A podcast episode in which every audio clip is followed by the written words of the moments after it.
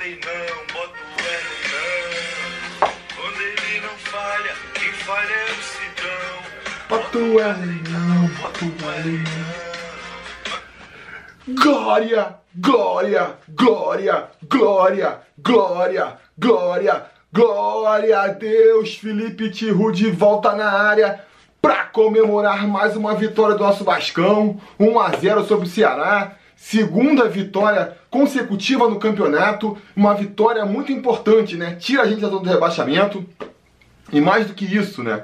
É, ajuda a gente a, a, recuperar aí uma, um aproveitamento que nos permita pensar em escapar do rebaixamento. Porque eu tô vendo muita gente falando assim, e aí, Felipe, agora engrenou, agora vai, agora a gente pode pensar em sonhos mais altos. Calma, galera, calma, porque é, o Vasco ainda está tirando ali o atraso, né? ainda está compensando os vacilos que deu lá atrás. O nosso aproveitamento no campeonato ainda é de 33%, que, que é pouco, é, é um, um, um aproveitamento de rebaixado.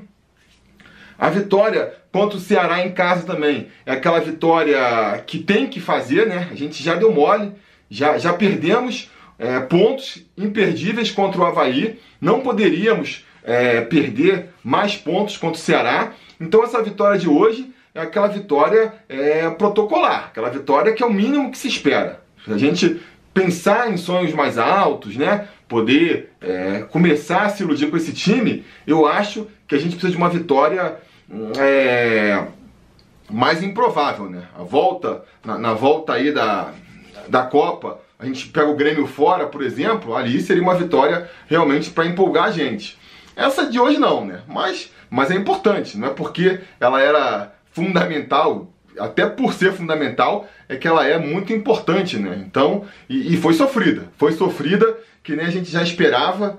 Uh, o Vasco penou muito para ganhar um jogo que ele controlou completamente, né? Uh, a torcida deu show também, a, mais uma vez ajudou a empurrar o time para cima, foi fundamental para a vitória do Vascão. Uma vitória que, que, apesar de sofrida, o Vasco controlou a partida o tempo inteiro, né? Uh, o primeiro tempo do Vasco, é, não diria que foi o melhor primeiro tempo do Vasco, porque tem que avaliar o adversário também, a gente foi muito bem contra o Internacional, por exemplo, mas foi o, o, primeiro tempo do Vasco no campeonato, onde o Vasco teve mais o controle da partida. O Vasco controlou completamente o primeiro tempo, o Ceará não chegou no gol do Vasco, o Vasco é, teve 70% da posse de bola, chegou nove vezes, deu nove chutes a gol, então foi um domínio do Vasco mas um domínio que o Vasco não conseguiu é, converter em gols, né? Não conseguiu converter em gols. Começou muito intenso, os primeiros cinco minutos já criou ali duas chances claras de gol. Uma com o, o Marcos Júnior, tentou um voleio livre dentro da área, pegou mal.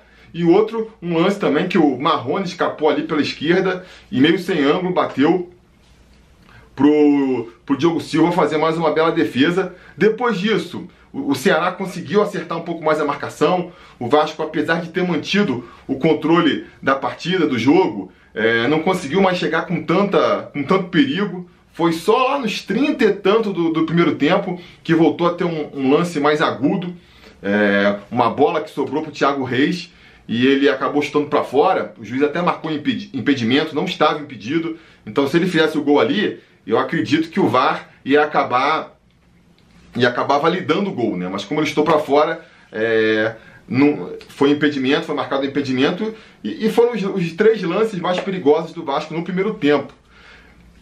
E aí até comentei no Twitter, comentei lá no grupo é, dos conselheiros que a preocupação a partir dali seria como o Vasco voltaria no segundo tempo, porque é tradicional a queda de produtividade, a queda de produção do Vasco no segundo tempo. E realmente é, não deu outra, né? Ah, o Vasco já começa com uma substituição, entra o Valdívia no lugar do Thiago Reis, uma substituição errada do, do professor, na minha opinião, porque é, a forma estava funcionando, o Vasco estava dominando a partida, mal ou bem criou algumas oportunidades, não via necessidade de, de, mexer no time né, tão rápido.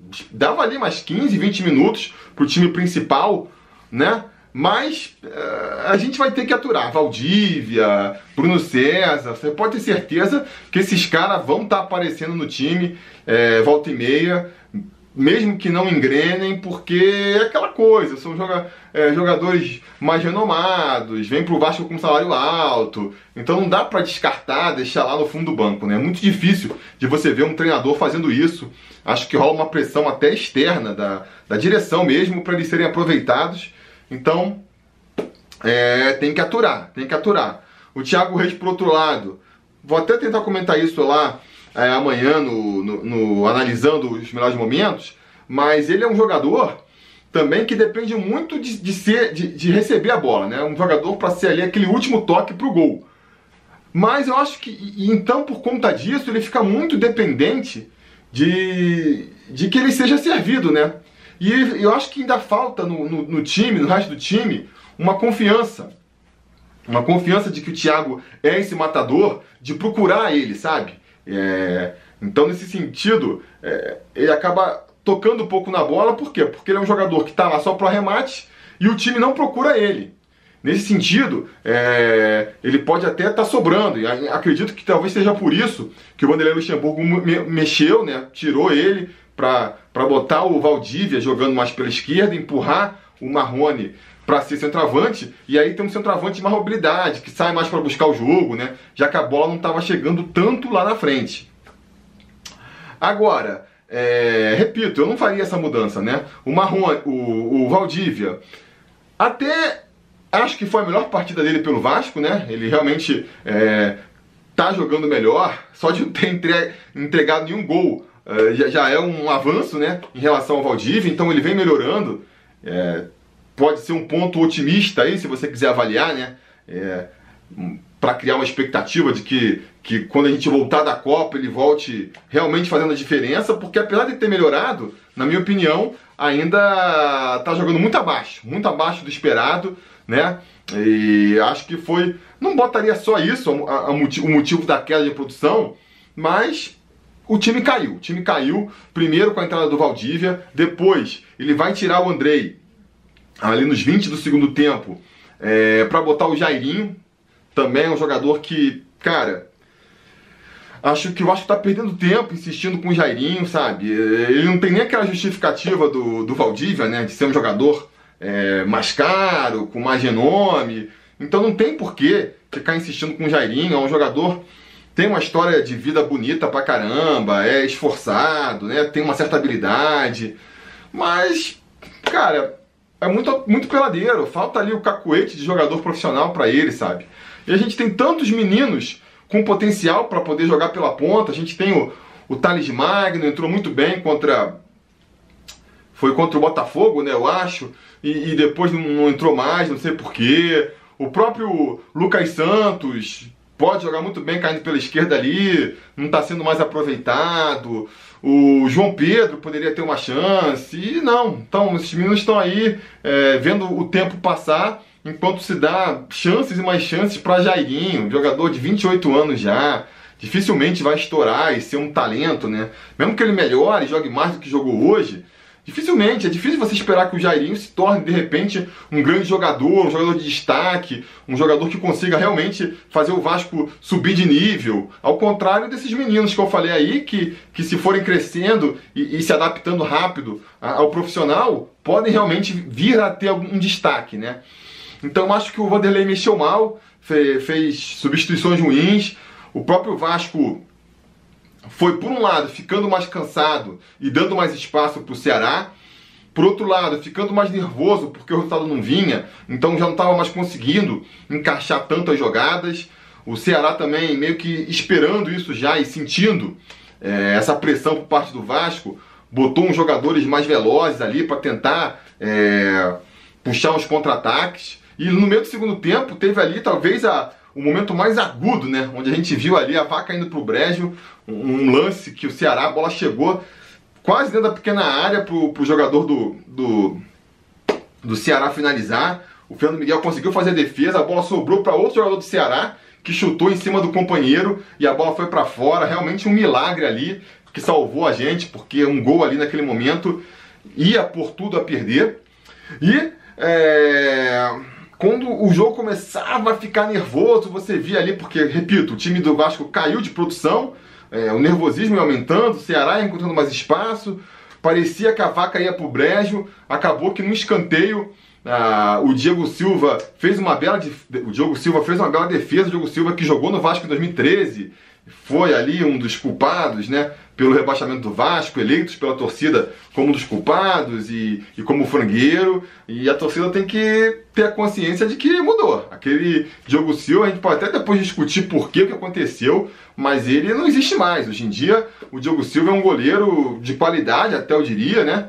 É, e fez excelentes defesas é, na partida de hoje. Teve ali é, uma falta do Valdívia que ele foi bem também, um chute acho que foi do Rossi, de fora da área. E novamente, nesse escanteio, a bola foi no cantinho, ele foi lá, pegou. Só que, felizmente, bateu na trave, no rebote. O Danilo, que, na minha opinião, fez uma partida ruim, não vinha apresentando um grande futebol, entregou umas bolas lá atrás, enfim, estava fazendo uma partida bem ruim. Acabou caindo ali na cabeça dele a, a bola para ele empurrar para o fundo do gol e ah, fazer esse golzinho tão importante, esse golzinho que trouxe aí é, os três pontos pra gente, né? esses três pontos fundamentais. Depois disso, é, veio aquele nervosismo natural, né? Acho que o, o Ceará nem chegou a incomodar muito o Vasco, mas gato escaldado tem medo de água fria, né? Então, assim, acho que daqui pra frente no campeonato, se a gente não tiver ali com, com dois golzinhos para ter aquela margem de segurança, a torcida do Vasco vai ficar sempre nervosa, temerosa daquele gol no último minuto que põe tudo a perder.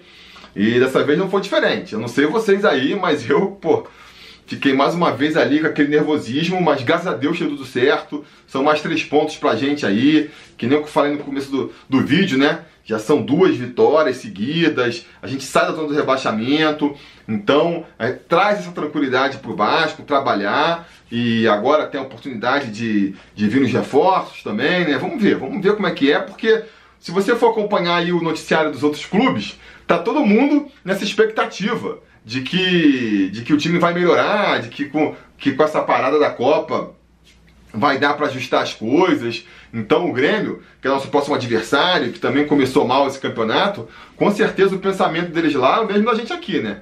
Vamos aproveitar essa parada para ajustar e para voltar melhor na, no segundo semestre. Vamos ver o que, que, que, o Vasco reserva aí, o que, que ainda tem pela frente, que nem eu também já comentei. É, tá longe de estar tá tranquilo para o Vasco agora, né? A gente ainda tem que melhorar muito a nossa produtividade para conseguir chegar ali no aproveitamento é, que nos permita ficar tranquilo em relação ao rebaixamento. Então, uh, o trabalho ainda é longo, ainda tem muita coisa para resolver, mas é óbvio né, que a gente fica aliviado, a gente pelo menos não vai é, passar o próximo mês aí com essa faca no pescoço que é tá na zona de rebaixamento, né? A gente só depende de nós, né? Para ficar naquele jargão do futebol, a gente agora só depende da gente para conseguir permanecer na primeira divisão, que é o objetivo primeiro que tem que ser do Vasco. E se por acaso encaixar, voltarmos muito bem é, na, na, no segundo semestre, ganhando várias partidas e, e conseguindo nos afastarmos do, da zona de rebaixamento, aí a gente pensa, olha para o alto, começa a projetar o que, que a gente pode conseguir nesse campeonato. Mas a meta número um e a meta atual ainda tem que ser escapar do rebaixamento. Beleza, galera? Então é isso que eu queria dizer por hoje, né? Comecei ali com a, com a música do nosso querido Juninho do Machão da Gama, do Erley Não, porque desde que o Erley e Sidão saíram do time, o time tá 100% no campeonato. Um salve também aí pro Fernando Miguel, que tá 100% na competição também. É, amanhã a gente vai voltar é, muito provavelmente amanhã, né? Vou tentar fazer amanhã, se no máximo no sábado. A gente solta aí a, o Analisando os Melhores Momentos, que é um quadro novo do canal, que quem assistiu está gostando muito. Estão falando aí que é o melhor quadro aqui do, do nosso canal. Então, se você ainda não conferiu, fica o convite, volte aí amanhã, né?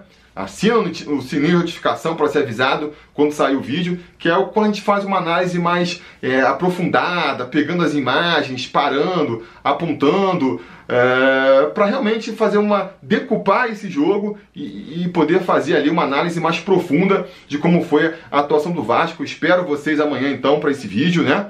ao longo aí também dessa parada, a gente não vai, a gente não vai é, descansar, a gente vai também tá fazendo mais vídeos comentando sobre o Vascão, então espero que vocês estejam aí prestigiando. E é isso, a gente vai se falando.